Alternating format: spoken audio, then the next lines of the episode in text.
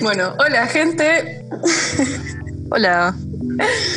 Eh, ¿Cómo están? Hoy tenemos eh, otra invitada. Estamos on fire con las invitadas. Creo que estamos aprovechando que está todo el mundo al- medio al pedo eh, y que no tenemos que organizar cosas en, en el espacio físico.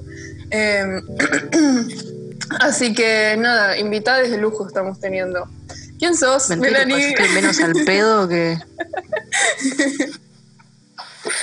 Hola, soy Melanie. Ah, soy un fantasma del más allá. Soy un espectro vir- virtual. Todo eso y más. Eh, La mejor presentación hasta el momento. Sí, sí, sí. Eh, es que yo, o sea, nosotros tenemos la política de eso, de no hacer las presentaciones por los demás, porque no me gusta, tipo, hablar por otra persona y definir a alguien por sí. Por, tipo, yo no quiero definirte a vos, no es algo que intente hacer con nadie. Eh, entonces, nada, me divierte Es además medio siempre. raro. sí, es medio raro y siempre como que la gente tiene cosas para decir muy distintas, ¿viste? Como que el, el CV no lo tiran y eso es lo que me parece que Claro, siento que estoy como, como vendiendo a la persona. Tipo, acá te presento mi pura raza. es medio raro, como que mostrás el currículum de la persona. Sí. A mí me flashea como, como que realmente en este momento somos todos espectros virtuales, como que somos reflejos virtuales de, nuestra, de nuestras personalidades. Sí. Es muy extraño. Sí, es raro, es como que somos versiones de nosotros eh, con lag. tipo, es lo que, eso es lo que somos. Sí, básicamente.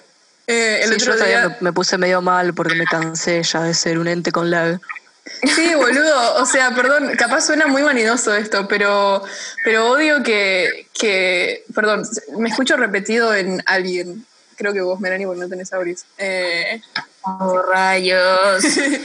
eh, no, que no me gusta que, que se rían de mis chistes con lag, tipo, es incomodísimo. Eh, porque no puedo, no puedo calarla, tipo, la. No sé, como la vibe, la, la reacción. Em, Sí, a mí, a mí me molesta tremendamente.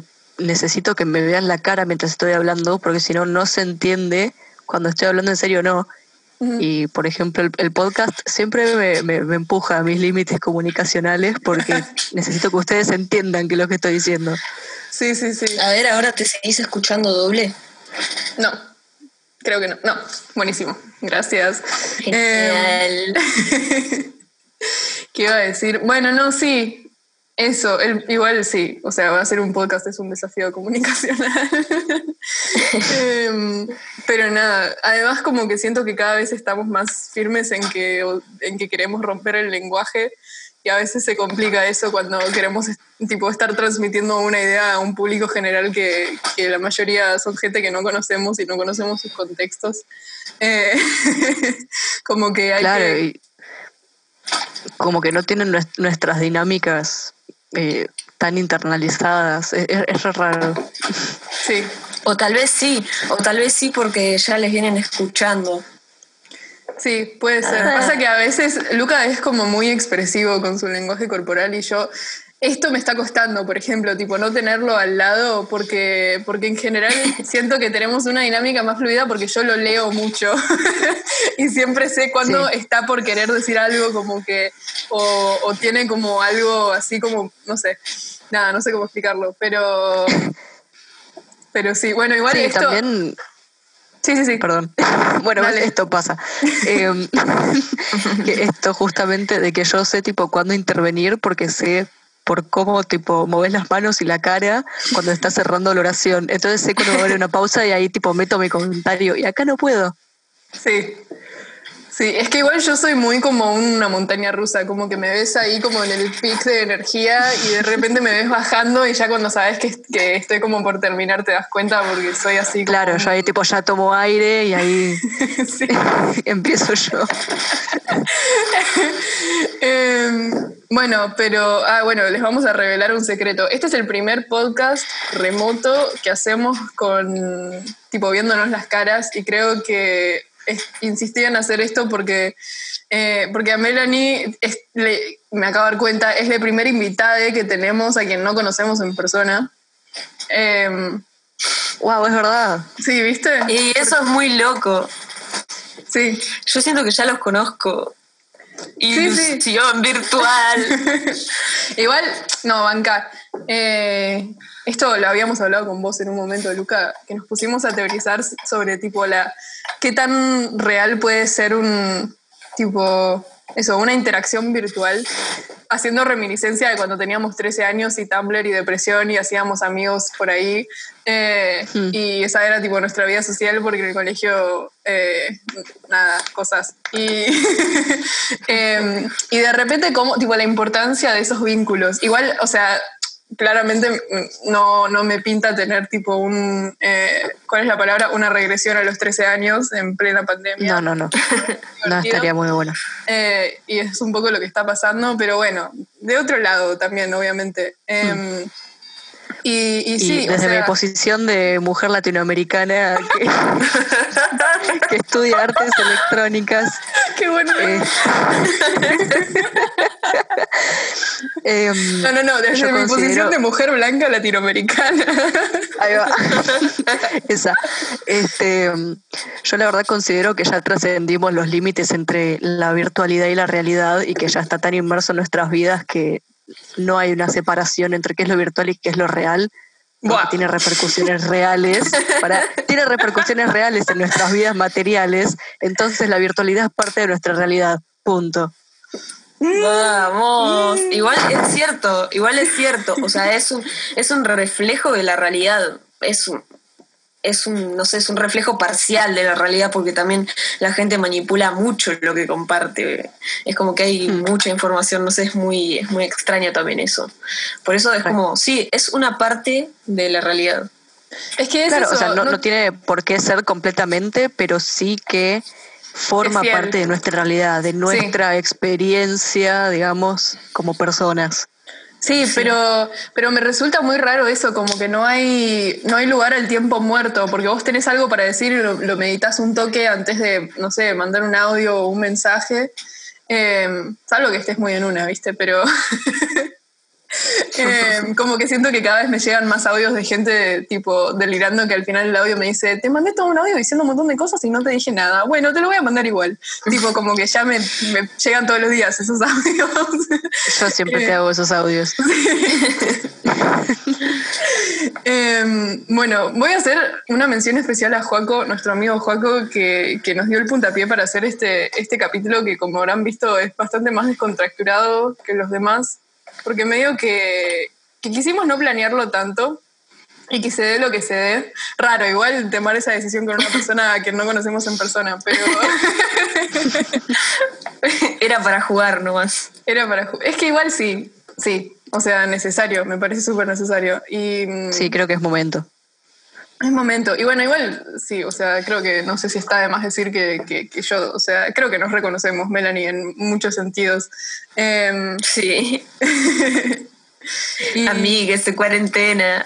Sí. Y nada, qué sé yo, eso. Bueno, eh, ¿querés hacer tipo una introducción un poco más real de quién sos, así saben? Porque a nosotros sí nos conocen un toque más, creo, que solo ser entes virtuales. Bueno, bueno, está bien, está bien. Eh, soy artista. Digamos que soy un ser que vive en la tierra y que se expresa a través de canales artísticos, eh, mayormente con emociones y sonidos. Mm, me gustó, me gustó. Sí, iba a decir, me gustó. Puedo, perdón, o sea, ¿puedo hacer un spoiler y decir que haces música? Sí, o sea, sería, sí, es lo que hago. perdón, perdón, o sea, tenía que hacer un... un bueno, hago música, hago música, pero... las ondas sonoras para, para su, su gusto. Bueno, sí, hago música todo el día y, toco muchos instrumentos y, toco con muchas personas y también grabo mi música y grabo todos los instrumentos y no sé, me la paso en ese plano todo el tiempo, básicamente. Sí, me parece, sabes que desde que de hablar tanto con vos este, este último tiempo me estuve bueno, algo que hablamos el estrés todo el tiempo es eh, esto de que, de que es súper importante como la red y cómo todo, especialmente siendo artistas, todo pasa por, o sea, todo es muy del compartir y, es como de las cosas más valiosas, ¿no? Eh, el compartir, el formar red, el hacer cosas tipo entre nos, jaja. Em, Gracias por reírte.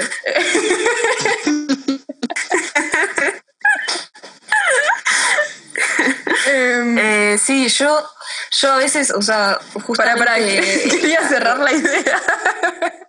bueno, se cortó un toque, ya estamos grabando de vuelta. Em, que, que nada, que a pesar de que, no, ni siquiera a pesar de que, además de, de que para nosotros es tan importante la red y el compartir, eh, hablar con Melanie este último tiempo me hizo pensar un montón en la individualidad, pero no la individualidad. Creo que esto lo tocamos en un toque en el capítulo de militancia, cómo la izquierda te enseña que todo lo que es individual ha de ser tipo desterrado de tu psiquis. como que no podés nunca jamás pensarte como un individuo en esta sociedad porque es destructivo y egoísta. Y de repente, nada, o sea, no, no, sé si, si hace falta aclarar que no, pero pero, pero nada, de todas las conversaciones que hemos tenido, eh, estuve como pensando mucho también en como la importancia de, del armarse y vivir un mismo consigo mismo al mismo tiempo de que existen estas redes y todo este compartir, pero, pero como, como el individuo también es, es un actor súper importante ahí eh, y cómo tipo cada mundo interno es, es como lo que en definitiva termina siendo lo que, lo que se transmite en, en el intercambio de alguna manera, es, eh, toda la potencia está ahí. sí, eh, medio como, como socializar desde la individualidad. Claro, y desde el colectivo también, o sea, es una, es una dialéctica y son cosas que conviven al mismo tiempo y que no se contradicen. no, o sea, Claro, o sea, eso, como que no. Como que estar, estar en colectivo no significa la pérdida de la individualidad, a eso. y, que socializar desde la individualidad justamente como que termina como alimentando al colectivo. Sí, sí. Sí, reentiendo eso, como que siento que tiene que ver con lo que hablamos el otro día de que yo sentía que antes éramos como una masa homogénea enorme, eh, como todas las personas funcionando todas a la vez, eh, sin tener tanta conciencia de su propia energía, simplemente todas funcionando a mucha velocidad y que todo lo que, lo que está pasando ahora nos llevó al detenimiento y en el detenimiento poder entender nuestra propia energía y desde entender tu propia energía y entender quién sos, podés unirte y conectarte de una manera mucho más profunda y ahí se crea la verdadera red. Eso es lo que pienso. Desde, desde, tu verdadera identidad, o sea, despierta y consciente de cómo se comparte y está ahí haciendo lo que tiene que hacer. sí. Pero es como que para mí es re difícil de procesar eso. Ahora ya no me cuesta tanto de tanto, de tanto, tanto que lo hablamos todo el tiempo, pero, em, pero me recuesta procesarlo porque yo cuando escucho eso, lo primero que pienso son en discursos pega eh, como reduccionistas, tipo el discurso del amor propio y esas cosas, em, y, cosas que, que, en vez de, eh, de potenciar la individualidad, lo que hacen es eh, simplificarla, reducirla y como eso, como, como deshumanizarnos también mucho. eh, y, generar como eso, como un mercado de consumo medio extraño.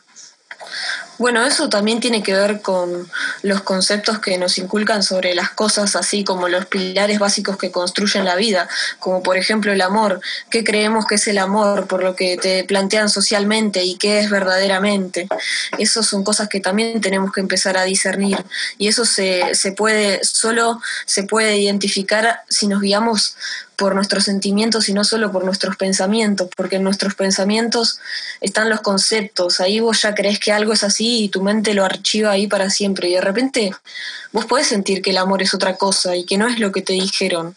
De hecho, o sea, no sé, vos podés pensar en el amor propio de muchas maneras diferentes, porque si vos no sé, tu concepto del amor es como el amor, no sé, romántico o estético o, o superficial, no sé, cuál relación será ese amor propio, pero para mí el amor es como la energía que nos une y crea la realidad, digamos, como el verdadero poder. Y creo que, no sé, desde ese concepto, si pienso en el amor propio, sería como más aceptación que otra cosa. No una idealización de un super ser humano que hay que ser o algo así, o amarte aunque tengas, no sé, cosas que trabajar, no sé, no entiendo. no entiendo esos conceptos que se plantean así como socialmente, como que se ponen de moda y nadie, nadie sabe realmente de lo que está hablando. Sí, es que, es, eso. es eso del lavado, como que nadie entiende de lo que están hablando porque solo te dicen lo que ya hablamos la otra vez, tipo, comprate esta super crema buenísima y listo, regia. Es parte de la no conciencia, como todas las cosas que, te van planteando y, la gente repite, repite, repite sin cuestionar, sin, mm. no sé, decir por qué estoy haciendo esto, por qué estoy diciendo esto, por qué estoy compartiendo esto, ¿viste? Sí, re para mí tiene mucho que ver con eh, algo que, hablaba, que hablamos el otro día, eh, que, hicimos el, bueno, avisamos igual y contamos en el último capítulo que el otro día hicimos un conversatorio eh, con unas amigas, eh, con Eva y, y, Mora, y Lora. Em, También otros dos amigues conocidos virtualmente. Sí. Muy eh, bueno. Sí, sí, sí. No, se generó algo súper piola y, y, bueno, y algo que hablamos un montón que me parece súper flashero es esto, como a partir de esto que decís, Melanie, de la no conciencia, también como la no presencia, eh, que para mí son todas cosas como muy capitalistas, eh, de que es muy difícil habitar el presente y yo, o sea, personalmente es como algo que vengo trabajando hace muchos años y tratando de priorizar siempre, pero es, o sea, es, es te rompe la cabeza tratar de estar presente, incluso porque cuando tiene que ser consciente además es, es como, ¿por qué? ¿Por qué tiene que ser un esfuerzo consciente? ¿Por qué no puede solo pasar? Pero no, obvio, porque hay un esfuerzo consciente de todo el alrededor para que vos no estés presente, yo creo. Em, y entonces, eh, eso, como que de repente el eso, eh, lo que hablábamos más temprano, Melanie, que, que, que, los conceptos del tiempo ahora mismo se estén desdibujando tanto porque estamos como en una cuarentena eterna donde todos los días son lo mismo y se fusionan entre sí. De repente. sí, es increíble eso. De repente tenés que ponerte a pensar en, en, en cómo percibes vos el tiempo y, y, y la presencia también. Y entonces, eh, no sé, yo pienso mucho más y mucho menos al mismo tiempo la intencionalidad de todo lo que hago. Como que no me cuestiono tanto, pero sí eh, trato de ser más consciente, ¿no? De, lo que estoy haciendo y por qué lo estoy haciendo, con qué intencionalidad.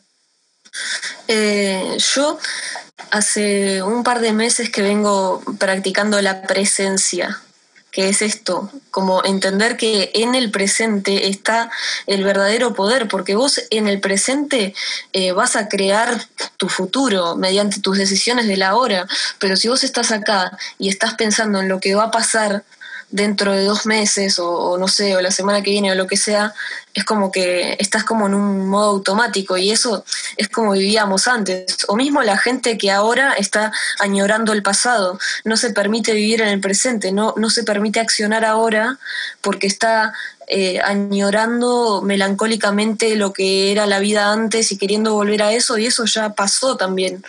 hay que estar ahora, solo desde, solo desde la hora vas a construir lo que quieras para tu vida. Sí, sí. completamente. Creo que eso yo siento... Ah, perdón. No, que yo creo que eso es algo que, que tenemos presentes todos, como que tendría que ser así, pero nunca terminamos de concretarlo, ¿no? Eh, como saber que eso, que el presente es lo que construye el futuro y que no tiene sentido estar como en otra, pero, pero que es muy difícil de alguna manera como terminar de aceptar eso y, e incorporarlo a, tu vida diaria y, y presente. Y, pero yo creo que la cuarentena nos trae esa lección en un montón de sentidos, aparte que haya afectado mundialmente también, porque es un detenimiento de todo, como en, en la vida como era antes, había un acelere tan grande que vos todo el tiempo, o sea, yo pensaba, ¿qué tengo que hacer la semana que viene? Y tenía semanas y meses de programación de cosas, mi vida entera estaba programada día a día, ¿entendés? Entonces yo me levantaba y tenía que hacer un montón de cosas. O sea, hoy, bueno, voy acá, hago esto, esto de tal hora, tal hora, tal hora. Y, y eso es un piloto automático. Estás viviendo eh, todo el tiempo pensando en el futuro y no en el ahora. Y por ahí era un día re lindo y yo me quería quedar así al sol y me tenía que ir a, no sé, por ahí me iba a tocar, a hacer cosas re, recopadas, pero que tal vez desde mi presente no las hubiera elegido, ¿entendés? Mm. Y ahora en, la cuarentena, en el detenimiento, sí, como que realmente elijo cada cosa que quiero hacer y me entiendo mucho mejor. Re. Es la, conciencia.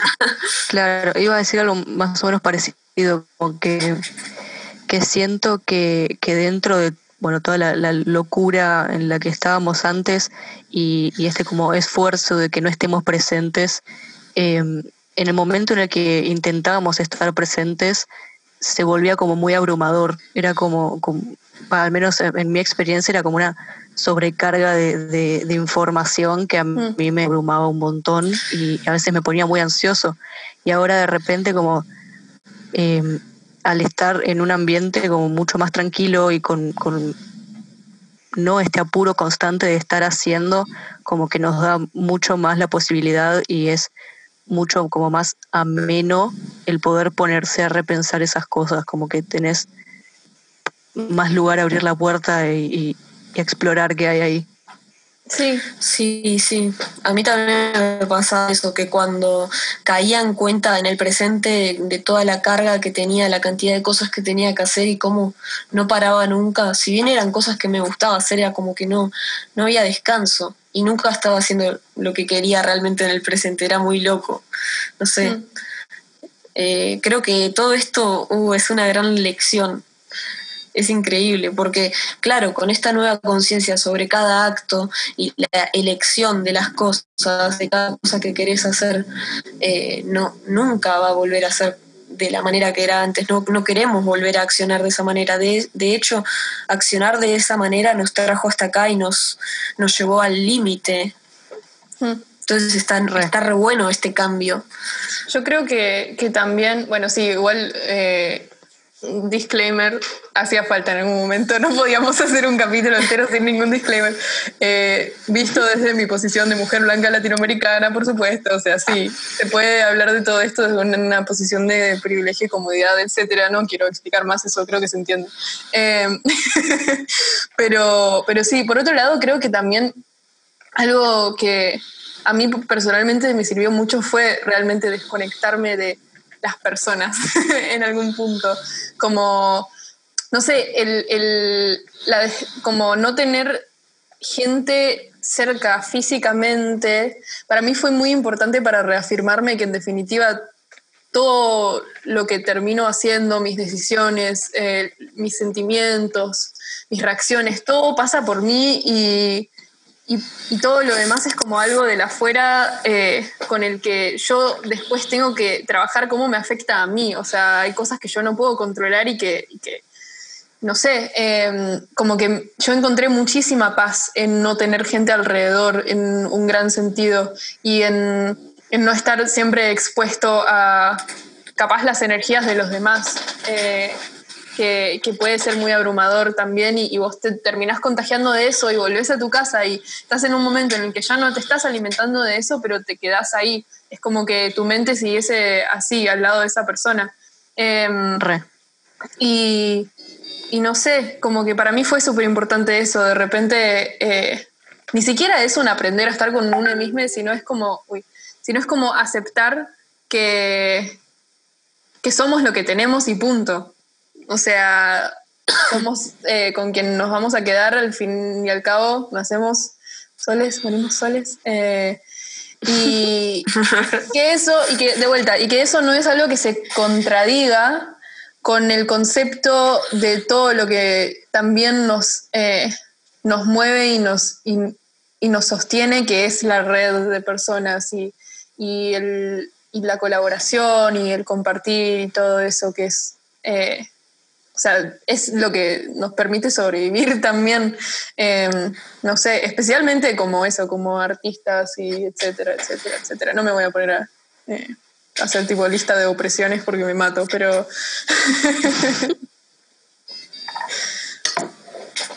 el currículum. Em, el currículum, sí. Sí, bueno, no sé.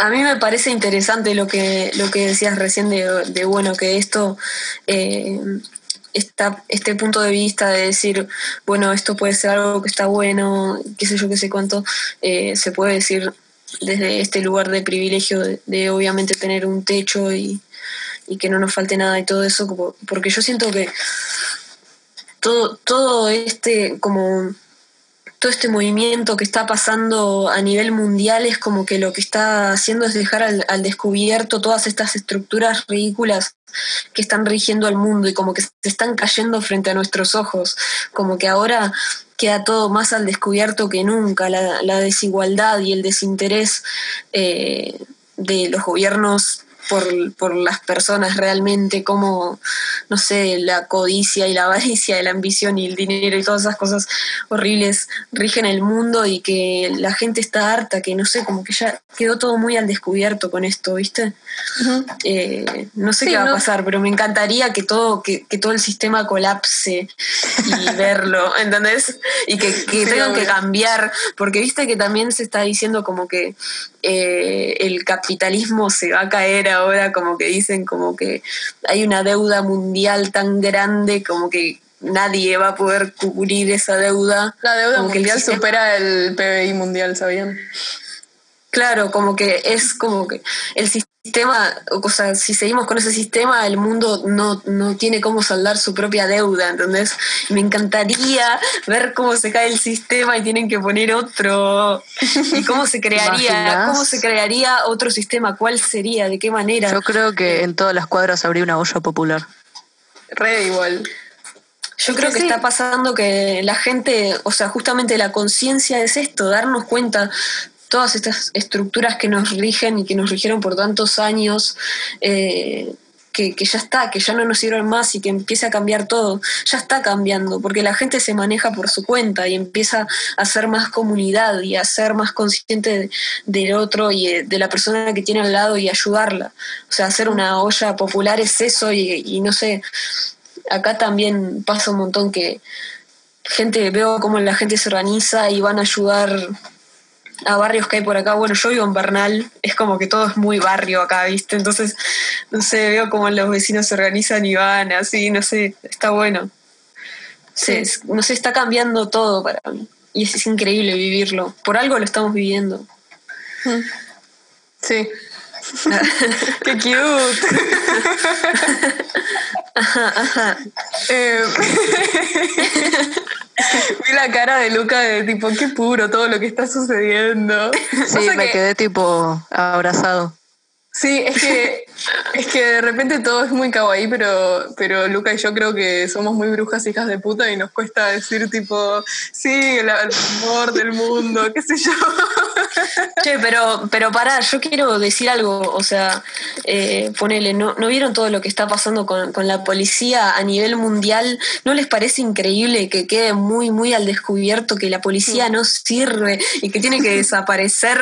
O sea, que la, o sea, que desaparezca la policía porque quedó al descubierto mundialmente que, es una mierda y que solo empeora las cosas. eso, me pareció increíble que tantos yanquis digan, tipo. Abolición eh, de, financia en la policía, tipo, ¿desde cuándo los yanquis dicen esas cosas? Era como no, es que de repente se empezaron a socializar un montón de conceptos súper, eh, entre comillas, radicales, eh, para, especialmente para los yanquis, que para ellos la izquierda es la derecha, tipo. Em, nada, como que. Sí, y, o sea, se quejan los yanquis, pero posta que las cosas que pasan acá en Argentina, tipo mea turbias, que nadie se entera, es como muy, pero muy, nadie se entera, Pero a la vez, pero a la vez todos sabemos que está pasando. tipo, todos que ahora se está corriendo más. Sí, pero es como que siento que lo tenemos muy naturalizado, como, y sí, son las cosas que pasan en, en el país, ¿viste? ¿Qué sé yo? Y bueno, no sé. Eh, porque son, Igual para mí estamos, pero estamos llegando a un límite, ¿viste? Todo está llegando como a su límite, todo está como quedando al descubierto y está bien, pero bueno, salen a la luz cosas horribles, todo el tiempo va a pasar, estamos como en un momento revisagra a nivel mundial, planetario. Sí, a mí a veces me agarra eso, como que me abruma que salgan tantas cosas y me quedo tipo, ah, tanta basura. y, como que no tengo ganas de salir en mi casa. sí. Ahora no puedo igualmente, ¿no? Pero... No, no puedes. Pero de repente igual también, no sé, o sea, creo que hacemos lo que podemos siempre desde, desde donde podemos y, y no sé, yo igual estoy, o sea, ya me verán, no sé si puedo decir otra cosa aparte de esto, pero estoy como re del amor últimamente y, y, re como que es lo único que puedo terminar, o sea, lo único que puedo concluir siempre es en que, en que mientras nos tengamos entre nosotros, eh, vamos a hacer lo que podamos y, y, va, y eso va a ser suficiente. O sea, creo que es eso. Es medio difícil cuando todo está tan en la mierda. Eh, a cualquier nivel sentir que algo es suficiente, pero yo he llegado a la conclusión de que sí es suficiente. Eh, no sé. Sí, a mí me parece un poco increíble también cómo, cómo dentro de todo esto y sabiendo todas estas cosas, aún así como que tenemos esta capacidad de, de como seguir construyendo desde, desde un lado amoroso y, contensivo. Sí, yo, o sea, no sé, el otro día justo estaba pensando eso, como que siento que, que en cualquier momento, si no sé, tipo, me, me, de repente me, me quedas en la calle y como que sé que tengo un, este, una red de contención y apoyo. Yo estuve pensando eso también, no sé, capaz esto, como que, no sé, el no tenernos tan cerca nos, no sé, yo no siento, o sea, perdón, observación, nos voy a exponer ahora mismo a, a Luca y a mí. desde que empezó esto y sentimos cada vez más tipo la distancia entre nosotros, estamos re blanditos. O sea, nos hemos ablandado un montón, pero demasiado. Y, como que soy hiperconsciente. No me expongas así.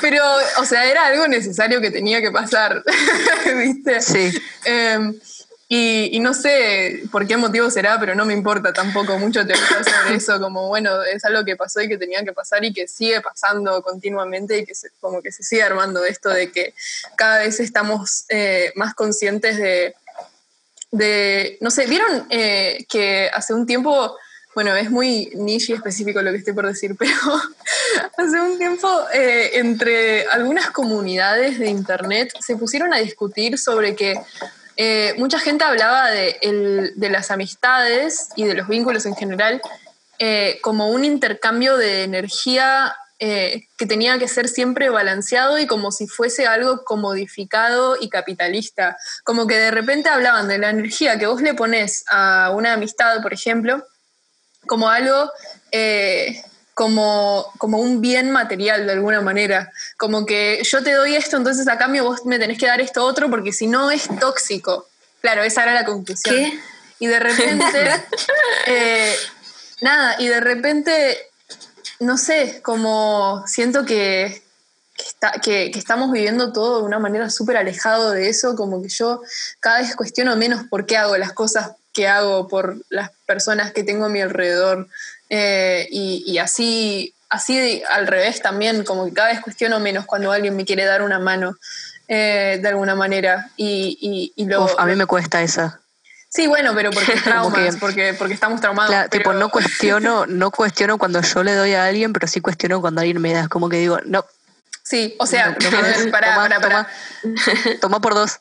Sí, o sea, yo también lo hago eso y ustedes dos lo saben muy bien, creo, pero, pero creo que últimamente estoy un poco mejor con eso, como que, como más tranca, no sé, porque hmm.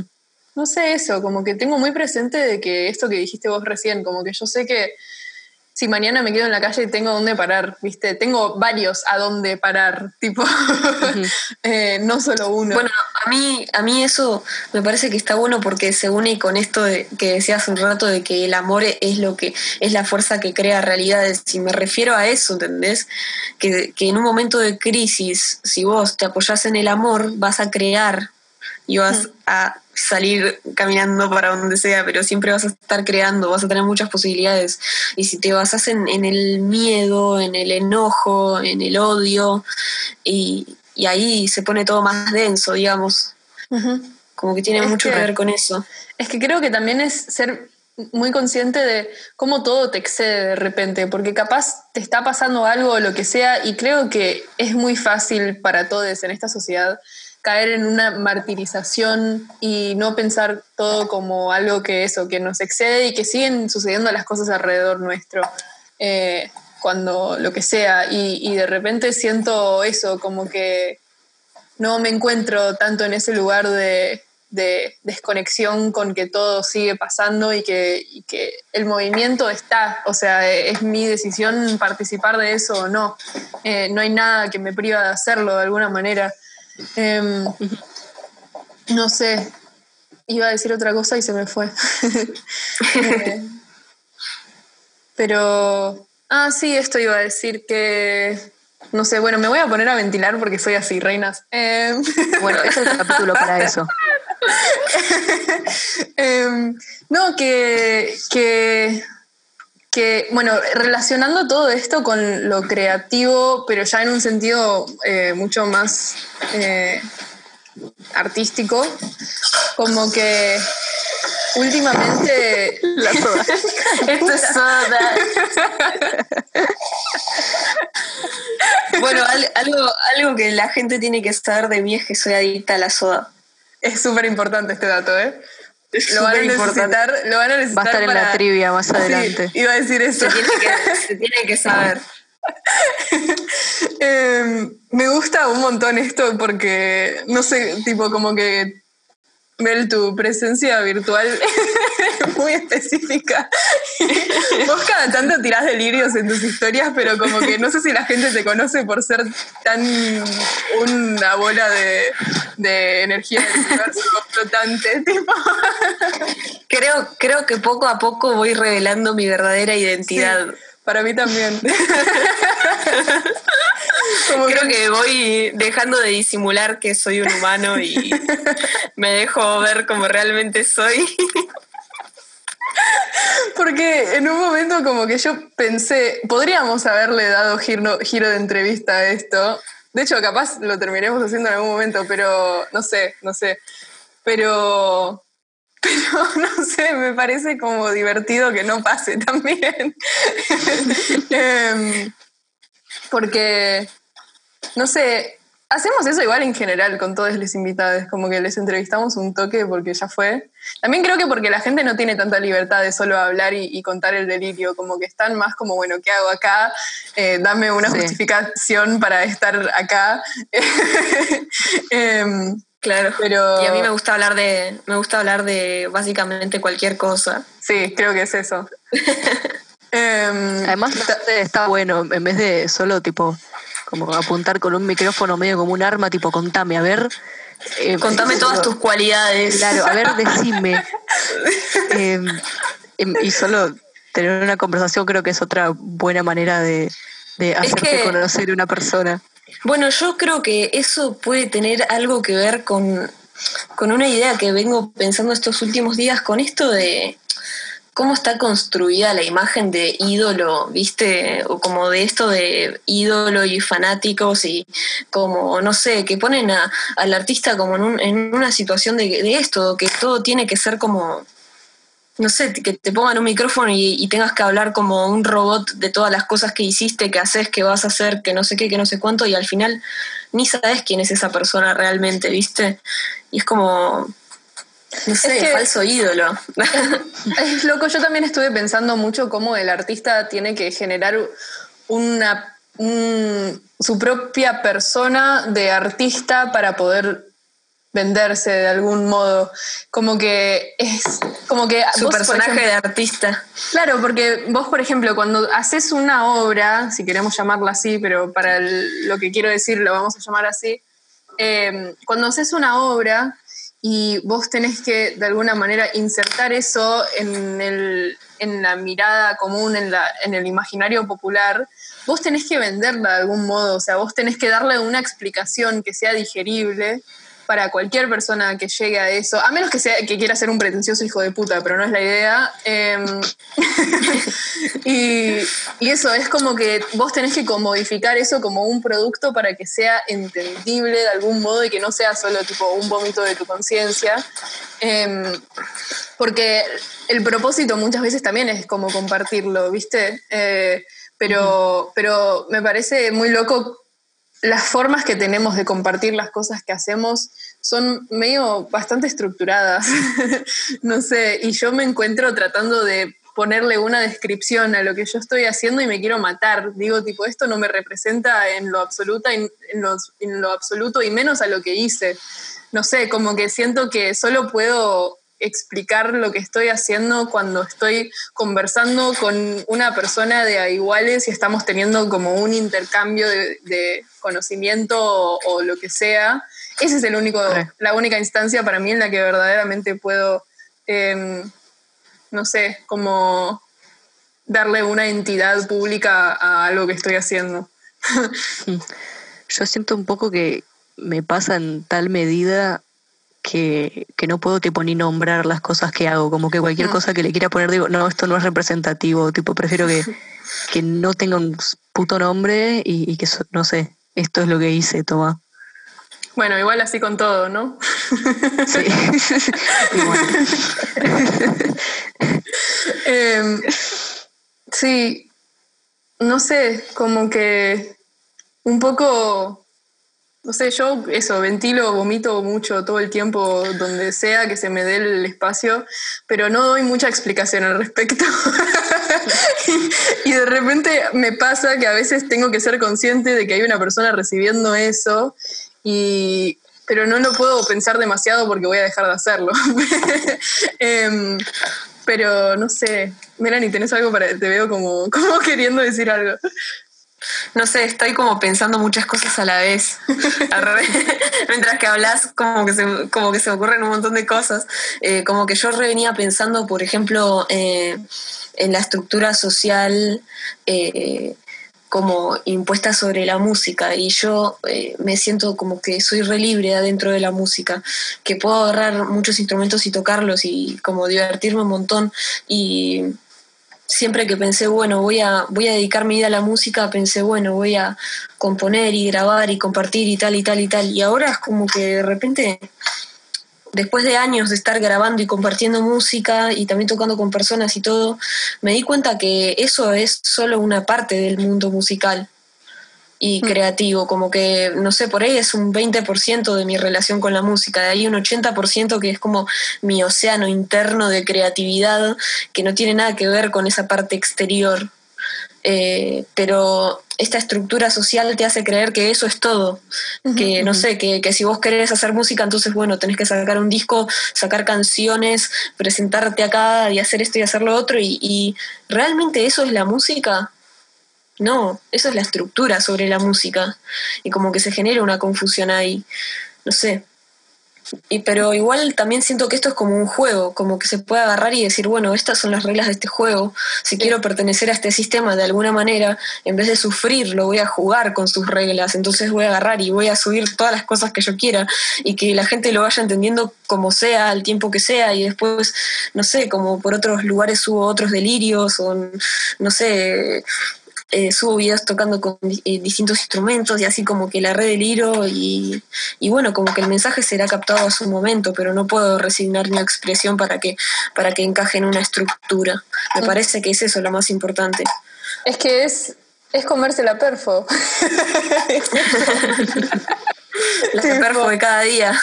Sí, literal, pero es eso, es como lo que, lo que yo hablo siempre cuando hablamos de perfo, de que Sí, obvio que todos estamos performando todo el tiempo, pero para mí lo que cambia todo el paradigma es cuando somos conscientes de eso, cuando te das cuenta de que estás jugando el juego, ¿no?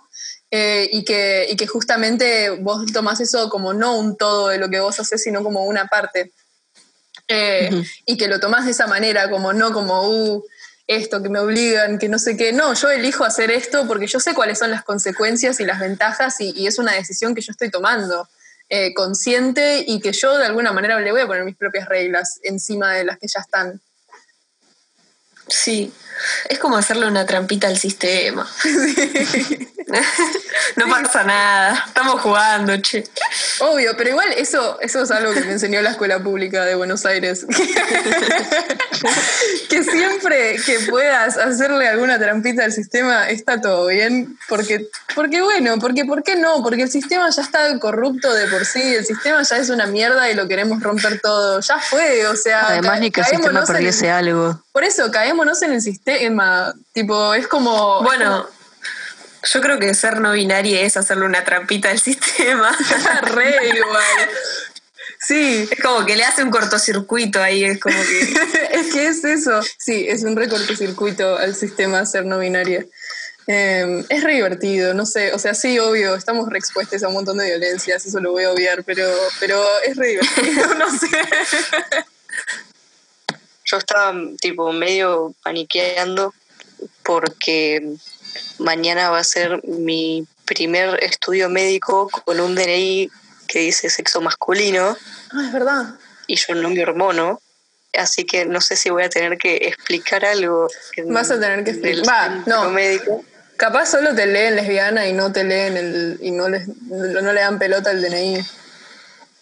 Es que como me van a hacer un análisis de sangre, como mm. que siempre, como que los parámetros son diferentes si tenés tipo sexo hombre o, mujer. No, bueno, aclará por las dudas entonces.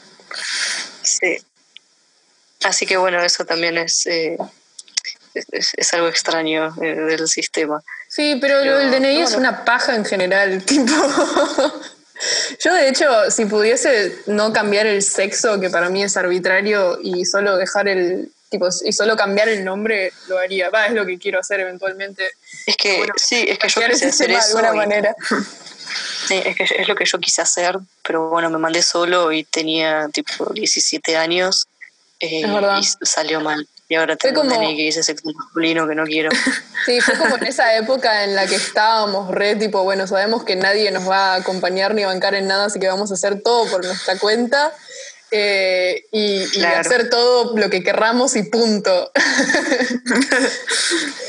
y sí, Sí, yo creo que, ya, creo que ya conté la anécdota en la que fui al Fernández un día. Sí, la conté, ¿no, Luca?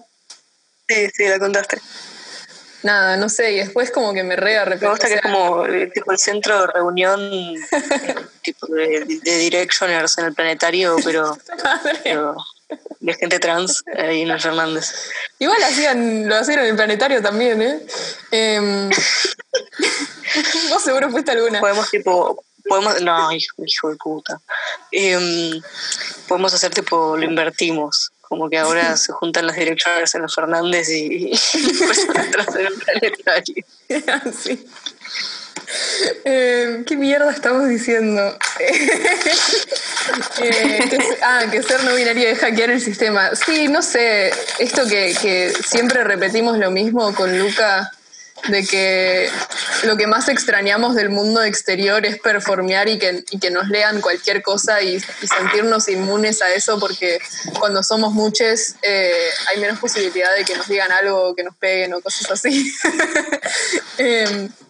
No sé. Porque, no sé, Luca, ¿vos alguna vez, tipo, vos alguna vez te cruzaste a las dragas de Buenos Aires que son tipo de, de la casa, no quiero nombrar a nadie por nombre, por las, pero que son tipo de, de la casa esta que es Red Arcs y son como, ah, tienen un drag red oscuro, pero buenísimo, pero como Ujú. re extremo. ¿Alguna vez te las cruzaste tipo en la noche de Buenos Aires, pero fuera de contexto, como fuera de cualquier evento lo que sea, solo tipo esperando el bondi? Porque yo sí, y es fantástico. Sí, iba a decir eso. Creo que, creo que alguna vez tengo como un recuerdo medio lejano y sí, es como de repente. Es fantástico. ser, tipo, sí, es increíble. No Como sé, digo, wow. cuando estamos en esa es como que somos, siento que somos re como criaturas, eh, ¿cuál es la palabra? Como... Yo siento que somos gárgolas.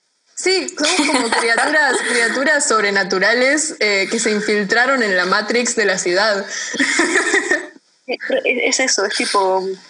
em, le, le metieron un, un- No me sale la palabra, pero tipo Un add-on de, de- de código. No, no, no, tipo introdujeron un código nuevo que es tipo completamente creado por otra persona, no por el programador. Sí, Y aparece tipo en un goblin. Sí. este, Y, a ver, binario. sí. Y no estoy diciendo que no sigamos estando expuestos a violencias en esa situación, porque sí, siempre, cuando sos una disidencia o un bicho medio raro a las 3 de la mañana en plena ciudad de Buenos Aires, obvio que estás expuesto a violencia y te pueden repasar cosas, pero siento que en muchas situaciones eh, tenés una suerte de capa de inmunidad medio extraña de que si sos lo suficientemente monstruo, como que intimidás, no sé, das miedo, especialmente si medís tipo, si sos tipo súper alto, lo cual es el caso de la mayoría No me de, las dragas. A mí Bueno, tampoco. bueno, a, a ustedes no les pasa, pero si van caminando por la calle conmigo y con Gaby, que mide lo mismo que yo, y siempre anda con tacos, es como que, nada, tenemos la armadura armada, es como que somos medio un escuadrón, ¿viste? Ahí sí, además cuando, ah, cuando salimos nosotros como que hacen lo que decía la otra vez, como que tenemos tres kilos en cadenas colgando del cuerpo, así que Sí. sabes cómo te la veo como un chaco, tipo, ¿Qué es eso? Sí, sí, sí. ¡Qué pintada! o de repente todos tipo con unos borseos pesadísimos te rompo la cara. O sea.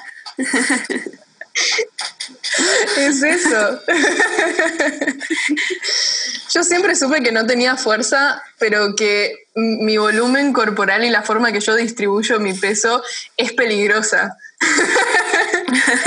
Porque yo sé cómo distribuir mi, mi, tipo, mi masa corporal para hacerte mierda sin tener que hacer mucha fuerza. Increíble. Miedo. Igual a ustedes nunca les voy a hacer nada, tranquis.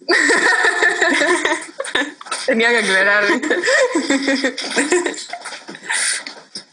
Eso da más miedo.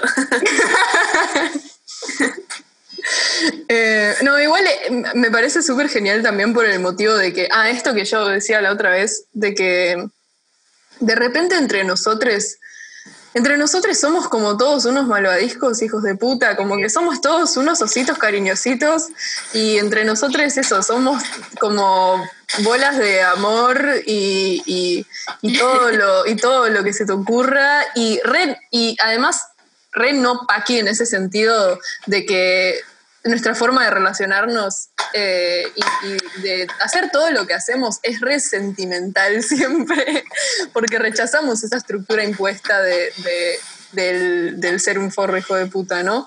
Em, y, Authentic. y- pero de repente ese es el juego, de que nos perciben re otra cosa y nosotros sabemos, por lo menos cuando, estamos, cuando somos manada, sabemos que, que tenemos una confirmación de que esa manera que tienen de percibirnos no está ni cerca de ser la realidad y ahí, en ese interín, como en ese espacio entre cómo nos perciben y cómo realmente somos, se da un juego absurdo y una, como un, un- un fragmento de la realidad donde se rompe todo que es fantástico, a mí me encanta. es increíble. Tipo, me Eh. acuerdo, me acuerdo el, el día que, que fuimos a una fiesta, no, bueno, tampoco voy a decir el nombre por las dudas. Em, y, y salimos de lo de Chiari y estábamos tipo todos montadísimos, también con cuatro kilos en cadenas cada uno, con Ah, cuando- el pelo con púas y Sí. mucho delineador. Em, y, y nada, cuando nos subimos al bondi fue como... No, no, no, pará, pará. Te salteaste una parte. Primero, el primer bondi no nos paró, estaba vacío y venía Así re que no. Y no nos paró directamente porque dijo: Esta banda de monstruos no se sube a mi colectivo. y sí, y el siguiente, y eso, sí. después cuando nos subimos, tipo, la cara, las caras de las personas, yo sentí que está- estábamos como como un warp interdimensional y nos estaba como trasladando por la realidad hasta llegar a la Sí. fiesta. Además, Sí, porque. era como- Porque la distribución de los colectivos de Buenos Aires, de los asientos, es re una pasarela. No sé si ustedes se dieron cuenta de eso. tipo, derecho hasta el fondo y todos caminando y las cadenas haciendo Es que, es que sí, o sea, éramos como cinco, teníamos que ir al fondo para sentarnos todos juntos, entonces obvio, o sea, les dimos todo el show completo de que nos subimos. Qué Y tipo, hermoso. y tipo, las cabezas hicieron todas así, como que todas se levantaron cuando subimos y nos fueron siguiendo mientras íbamos para el fondo. Nada, no cada sé. tanto tipo hacían ese reojo improvisado que es tipo me siento medio de costado y te miro medio de costado y, y corres la vista y como que vas volviendo vas como escaneando de a poquito Sí, vas pero la, la gran imagen Pero además es muy loco porque la mayoría somos gente re tímida. Va, yo particularmente no, a esta altura de mi vida ya no puedo decir que soy, va, no sé, Luca, vos me conociste en un momento en el que sí era tímido, hoy creo que no, ni en pedo podemos decir eso. Eh, em, creo que no em, A mí me, me ha pasado en el bondi como, o sea, me pasaba todo el tiempo eso de que me mire todo el mundo porque eh, andaba con los platillos, ¿viste? Para ir a ensayar, los platillos de la batería, y tengo una funda de platillos que es verde y, y es enorme. Entonces como que subía al bondi con esa funda gigante y era como una tortuga ninja gigante caminando Ay, por el bondi. Y, decir todo el mundo me miraba y, y había gente que me miraba con simpatía, como que le caía bien, y gente que me miraba con odio, con odio porque estaba ocupando mucho espacio, ¿entendés? sí, Era es que- terrible. Es que igual eso de, más allá de la situación de transporte público, que bueno, sí, obvio, eh, para mí ocupar espacio es re una reivindicación, pero desde, desde donde se pueda, tipo, ocupar espacio para mí también es tipo ir por la calle y que, y que no esté necesariamente congestionada la vereda, pero de repente ir cantando, ¿viste? Como que eso, eso es ocupar espacio para la gente porque irrumpe. Claro. Pero, pero para mí es re importante hacer eso también y como tejerte, creo que este es mi punto con todo esto, como tejerte tu propia, tu propio rinconcito de la realidad, de alguna A manera. mí algo que me pasaba muy loco también en la calle era cuando me cruzaba con gente mala onda que, que me chocaba. ¿Viste? Mm. Cuando la gente te choca en la calle y yo tenía los platillos, entonces si me chocaban, se chocaban con un metal, ¿entendés? Entonces es como que no me chocaban a mí, se chocaban ellos mismos y se hacían mierda. Yo me quedaba como mal ahí. Pero eran, pero eran ellos mismos, ¿entendés? Terrible, la mala Sí. onda. De lo que La mala onda de la ciudad a veces Sí. era terrible, ¿eh? era duro. de lo que sirve tener armadura. Armadura de tortuga ninja, Sí. no te metas conmigo. sí, re, no sé. Yo siempre paniqueo cuando me pasa eso porque siempre tengo la cámara encima que es medio frágil y ah, no me toques. Em, igual siempre soy eso, ¿no? Pero Bueno, Pero- algo, algo que tal vez reivindica el COVID es eh, el saludo. ¿Qué fue esa oración? Para, para, déjame, déjame terminar, déjame terminar. Es el saludo con un beso. O sea, para mí es innecesario, o sea, siempre fue innecesario que, que saludes a alguien que no conoces con un beso en el cachete. O sea, me parece que es reinvasivo y yo Ay. como que nunca estuve de acuerdo con eso, perdón. Muchas gracias Ay, por decir eso, me dan como- ganas de llorar, tipo de la felicidad de que alguien me esté validando ese sentimiento. La verdad que yo con un, con un codo estoy bien, soy feliz y eso me parece que es algo positivo de la pandemia fuera de joda. Fuera de Sí, joda. boludo, pero, pero re sí porque... bueno, ahora sí. Ventilation. Hablando de tu espacio, de, sí, de tu espacio eh, de intimidad, o sea, es no, como pero- que hay gente que es re invasiva, a veces te saludaban así como, uh, o sea, ¿por qué? ¿Por qué hay que saludar así? No, no, no, es horrible. De hecho, encima hay como unos códigos sociales rarísimos. Tipo, me ha pasado cuando era más chica. No, para, bueno, ahora sí voy a contar algo de mi vida, de por qué me afecta tanto esto. Claro, yo viniendo de la cultura estadounidense, donde todo el mundo es mega, ultra, hiper frío, que si tenés confianza, te, tipo, te saludás con la mano. o sea, em, y además yo siendo una persona muy despegada emocionalmente durante todos mis años formativos, llegué a este país y, y era de mala educación mi forma de saludar a las personas, que era solo decir hola. y no, no, o sea, les puedo explicar cómo me han cagado puteadas, cómo me han dicho que era un maleducado, que, que no sé, que la puteaban a mi vieja porque yo era más chico a veces y, y le decían, tipo, ¿qué onda? ¿Cómo criás a este pibe? Tipo, eh, nada. Y, y yo me sentía re invadido cuando venía la gente y a veces como que lo hacían incluso hasta forzosamente, tipo, bueno, esto es un código social, y no me, porque veían tipo la incomodidad física en mi cuerpo y en mi lenguaje corporal y decían, bueno, igual eh, para suscribir a, esta convención y para hacerte la contra, voy y lo voy a hacer a la fuerza. Y yo estaba tipo, por favor, no me toques, tipo, me quería morir. Y tuve que terminar de acostumbrarme y me tardó un montón de años acostumbrarme a saludar a la gente con un beso y siempre lo odié. Y también me di cuenta de un montón de cosas re horribles de que, por ejemplo, si eh, de repente estaban, no sé, en la casa de un familiar o lo que sea, y venía tipo un albañil a arreglar algo, a mí me, me- me metieron en el chip de que tenía que saludar a todo el mundo con un beso, no importa quién. Entonces yo iba y lo saludaba con un beso y después me agarraban a un costado y me decían, no, no lo saludes con un beso, es el albañil. Y yo tipo, ¿qué? Pero no tiene sentido. Qué, qué hermoso igual. No sé. Es que realmente, es que realmente no tiene sentido ninguna de las dos cosas. O sea, la verdad es que no, no tenés por qué saludar a todo el mundo con un beso. No, y de hecho... también habría que saludar a todos por igual o que vos, por el rango de conocimiento que tengas con esa persona o de relación, decidas cómo la querés saludar, pero que no necesariamente esté como eh, obligatoriamente instaura- instaurado el Es que contacto. encima yo siento que, que tiene realmente un- un peso tipo en, en nuestras psiquis como bastante importante, porque justamente eh, no se hizo. Cuando vos rechazabas eso, vos eras el maleducado y se te castigaba por estar diciéndole a una persona que no querés tipo cercanía física. Para mí es un montón. Sí, consentimiento dónde, sí.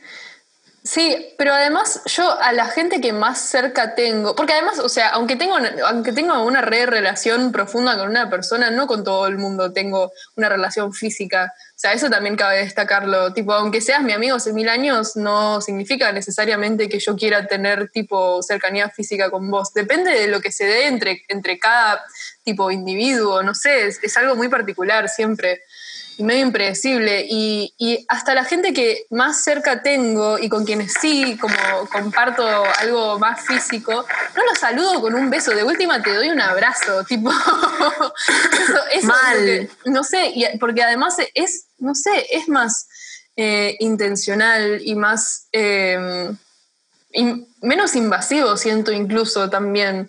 No sé, incluso aunque tengas confianza con esa persona y sepas que está todo bien, hay un límite igual ahí de que vos te conoces y sabés que te respetás y que no le vas a dar un beso en el cachete a alguien porque pintó, no sé, eh, por... Encima, no sé, es completamente innecesario realmente. Como que creo que, no sé, juntándome con, con, con ustedes cuando nos podíamos juntar, como que, no sé, yo entraba a un cuarto y decía tipo, hola, y ya está, hola. Tipo, no, no tenía que ir persona por persona dando abrazos No, y besos. claro.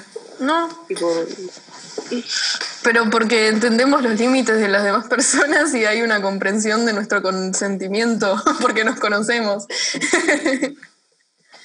Eh, Bueno, no sé, para mí está genial este cambio. Ah, Sí, Igual no, o sea, sí, pero a la vez quiero abrazar gente. Bueno, pero, pero es re distinto abrazar que dar besos random a gente desconocida. Abrazar a mí es. Obvio. Pero digo, o sea, no sé si. Nada, sí. No, sí, está bien. Estoy suscribiendo lo que estás diciendo, Melanie. Em, sí, no sé. Es muy raro todo. no sé, chiques. Eh, quiero. No haya conclusión. No, nunca hay ninguna conclusión. Quiero que, que Igual, no, bueno, vamos a volver al, lado positivo de las cosas. Se están generando un montón de cosas muy piolas. Esto que iba a contaros un rato y después nos fuimos por, no sé, por otro lado. Em, que es que yo estoy como re explotando este tiempo, creo. Em, no me gusta usar esa palabra porque es un concepto muy capitalista, pero, em, pero bueno, nada, no sé cómo de otra manera decirlo. Pero me encuentro siguiendo mucho más mis instintos y mis impulsos, eh, especialmente con respecto a lo creativo, ¿viste? Y, mm, y, porque es eso, porque siento que cada vez hay menos consecuencia de repente, tipo, ¿a quién mierda le importa? eh, hacelo, o sea, no, no hay absolutamente nada que te detenga porque total el tiempo no existe, el mundo de afuera es cualquier cosa y acá dentro de tu microcosmos vos haces lo que quieras hacer. Em, y, y no sé, y siento que también se está dando un intercambio mucho más genuino, a pesar de que sea, a, pesar de que tengamos de intermediario una pantalla, lo cual es difícil porque también como que nos reduce el campo visual y un montón de cosas. Em, como que siento que es eso, cada vez es más tipo fuck it, cada vez es más tipo ya fue, ya fue todo porque, porque ya fue todo, ¿qué hay para perder? Em, y, en eso nos encontramos, creo, eh, siendo más genuines desde algún lado, no sé. Claro, porque no, eso es lo que digo, que nos vamos encontrando con nuestra verdadera esencia, como que te desconectándonos un poco del exterior, de la vida tan, de la vida exterior tan eh, no sé, integrada a quienes somos, ¿viste? Como que antes el exterior componía mucho nuestra personalidad y ahora, o nuestro día a día, y ahora no, ahora sos vos construyendo tu día a día y ya no te importa tanto lo que piense la otra persona, entonces empezás a hacer lo que vos realmente te gusta y dejar de tener eh, miedo, porque el miedo paraliza, tipo pensar en qué piensa la otra persona es imposible, porque cada quien piensa y ve las cosas distinto.